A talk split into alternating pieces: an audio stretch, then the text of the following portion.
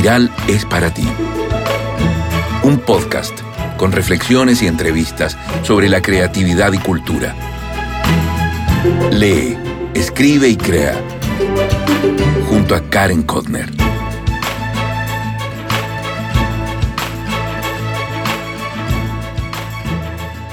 Hola, hola, ¿cómo estás? Soy Karen Kotner, periodista y escritora. Te doy la bienvenida al programa 54 de Espiral, tu podcast sobre literatura y creatividad. Hoy voy a reflexionar sobre si es posible hacer un duelo sobre lo intangible, como por ejemplo perder un sueño, una seguridad, una certeza, un cuaderno de escritura quizás. Si sigues escuchando, vas a entender a lo que me refiero. Recuento personal. Desde el último episodio con la entrevista a Andrés Gomberov, he tenido una vida tranquila. Me fui por varios días a la playa y la verdad no disfruté tanto. Quiero agradecer a Felipe Pacheco, que me escribió desde México felicitándome por este capítulo con Andrés. Y además de todos los comentarios que han dado en redes. Gracias. Gracias también a los nuevos suscriptores de la semana.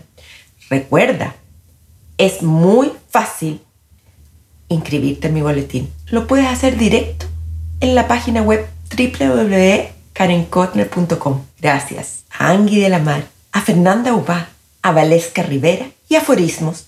Son los nuevos suscriptores. Y hablando de boletín, me gustó mucho la reacción que generó el último, el 51, en el que reflexioné sobre perder la información que guardamos en el teléfono, específicamente en WhatsApp. Si quieres leerlo, también está en la página web. A raíz de esto, un rabino muy sabio me escribió hace unos días sobre lo que me había sucedido. Voy a citar. Hola, Recuerdo situaciones similares cuando, por ejemplo, le ocurrió a uno de mis hijos que se le cayó el celular al agua. Su angustia fue tremenda. Fue como perderlo todo. Y sigue. Estamos tan pendientes y somos tan dependientes de la tecnología, además de la gran cantidad de información que almacenamos, que si la perdemos es terrible. Y esto es en todas las áreas de nuestros quehaceres. Espero que puedas recuperar tu información y si no fuera así, será como un nacer de nuevo, lo que se necesita de tanto en tanto, ojalá sin tanta pena entre cada proceso. Son sabias las palabras de este rabino, ¿no? Me hicieron bien. La otra semana me iré al sur de Chile. Nada más ni nada menos que a las Torres del Paine, con mi cuñada y amiga, a un retiro de yoga y trekking. Vamos a dormir en unos domos y espero ahí recuperarme de verdad. Luego me voy a quedar unos días en Puerto Natales con el fin de encerrarme a escribir. Tuve mucho si hacer un episodio de mi duelo. Porque no sé, de repente no tengo ganas de hablar sobre cosas tristes.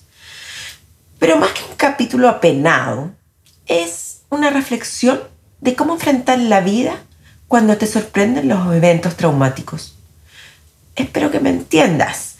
Un día cualquiera me asaltaron y me robaron. La pena es profunda. Hay un quiebre. ¿Se puede seguir igual? Independiente de que no me sucedió nada grave, hay ciertos aspectos que debo sopesar. Todo comienza obvio, como un buen cuento, imprevisto. Iba contenta, era las nueve de la noche y regresaba a una buena clase del taller de lectura Mamá Mía, presencial. Habíamos conversado sobre Tú no eres como las otras madres de Angélica Schropdorf. Además, ¿te acuerdas que había salido con mi marido a celebrar nuestro aniversario? Ese día volvimos. Por lo tanto, había sido un día feliz. Hasta que llegó un auto blanco y esto es historia o pasado. ¿Te ha pasado? Tengo que hacer un duelo y me estoy inventando mi forma. Es diferente a cuando se muere alguien cercano o se te quema una casa. Esto es algo abstracto, muy anónimo y solitario. ¿Sabías que existe una literatura específica sobre el duelo? Así dicen. Hay muchísimos recuentos, autoficción y ensayos, además de ficción. Increíbles y preciosos son estos dos libros que escribió Joan Didion, El año del pensamiento mágico y Noches Azules, en el que relata cómo fue perder a su hija y luego, en menos de un año, a su marido, que era su partner y escritor también. Otro muy lindo es el de Francisco Goldman. Se llama Di su nombre. Su señora murió ahogada en una playa en México. Hay también uno para los que son estudiosos del duelo, muy famoso, se llama Sobre el duelo y el dolor, escrito por Elizabeth Kubler-Ross y David Kessler. Este libro luce bastante para escribir mi novela Respirar bajo el agua. Y en el invierno chileno escuché un podcast muy entretenido, un Radio Lab, sobre la historia de vida de Kubler, que me hizo incluso reír. Se llama The Queen of Time. Recuerda, la transcripción y los links en un clic en mi página web. A comienzos de este año leí un libro magistral sobre el duelo escrito por Chimanda Gnosi, sobre el duelo. Esto escribí en mi bitácora de lectura. Lindo, hermoso, lúcido. Me demoré en terminarlo, pero no por su extensión, sino para extender la belleza ante mí. Es la claridad del dolor, de abrirse por medio de la palabra para comunicar lo sublime del amor de una hija hacia un padre. Se suma mi ignorancia sobre Nigeria y del origen de la autora, las tradiciones del pueblo Igbo. Temporalmente es muy interesante porque arranca en plena pandemia. El padre muere y ella relata cómo vive el duelo a la distancia. Mm.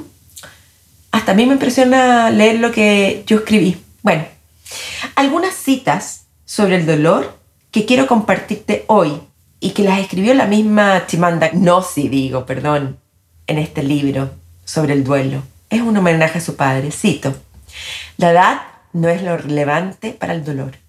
No se trata de lo viejo que era, sino de cuánto lo queríamos. Exacto, su padre era de un adulto, adulto mayor, e igual tenía pena. Otra cita que me cautivó. Parte de la tiranía de la pena es que te priva de recordar las cosas que te importan. Tiranía de la pena. Me encantó. Entonces ahora me pregunto, ¿sobre qué estoy haciendo el duelo? Veamos algunos puntos. Uno, sobre la pérdida de confianza. Dos, de mis escritos, sin valor monetario, pero para mí eran la continuación de un proyecto en curso. Si bien me robaron el computador, el teléfono, mi cartera y mi auto, se llevaron lo que más duele. Un cuaderno con mis notas personales de este año, el 2021. Una carpeta con dos capítulos de escritura y mi agenda a la antigua papel. Tres, este es otro aspecto. Del Santiago. Del Santiago como una ciudad. La perdí. La seguridad que sentía desde muy joven, siento que ya no es la misma en esta metrópoli. Cuatro. Es el duelo de salir de noche y no tener susto. Dudo que vaya a recuperar esa tranquilidad. Ahora dudo salir y manejar tan tranquila. Cinco. La inocencia. He perdido la inocencia. La maldad sí existe y estuvo ante mis ojos. Pero para recuperarme me estoy inventando una serie de estrategias y así salir adelante.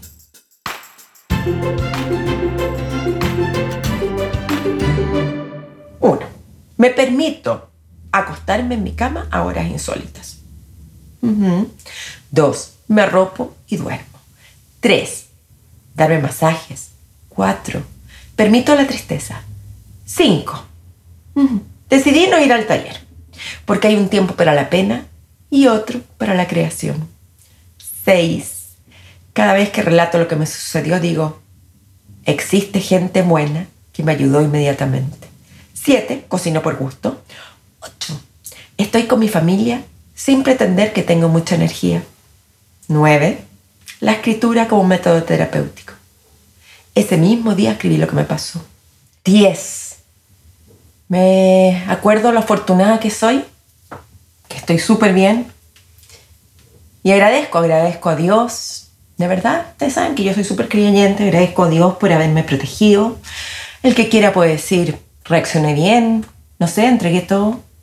Agradezco a mis amigos, muchos, muchos amigos, amigas, familiares que se han preocupado de mí. Agradezco a mis super amigas que ese viernes me mandaron un canasto, una caja enorme con comida para no preocuparme de qué cocinar el fin de semana. Es decir, tengo que agradecer y recordar las oportunidades que me ha traído este evento traumático. Es parte del duelo, conectarse con el dolor, pero también conectarse con las alegrías y las oportunidades. Es realmente una bendición sentirse así de querida. Otro podcast que me hizo pensar es uno de Sarah Rea Werner que tituló El escritor a prueba de balas. Ella se cuestiona si es posible seguir escribiendo mientras te han sucedido cosas importantes. ¿Es factible seguir adelante sin tomar en cuenta los eventos o el estado de ánimo? A mi parecer hay que permitirse la detención. El saber estar conscientes que no somos máquinas. En el futuro la inteligencia artificial no tendrá estos problemas, pero puede ser que le falta aceite, como se dice, y deba parar. Pero de todas maneras nos influye lo que nos sucede, tanto en nuestro entorno como personalmente. Somos porosos, como flores que necesitan el agua para sobrevivir. Cuéntame, ¿qué más harías tú para sobrellevar este tipo de pérdida? ¿Qué me sugieres? Lee, escribe, crea. Chao.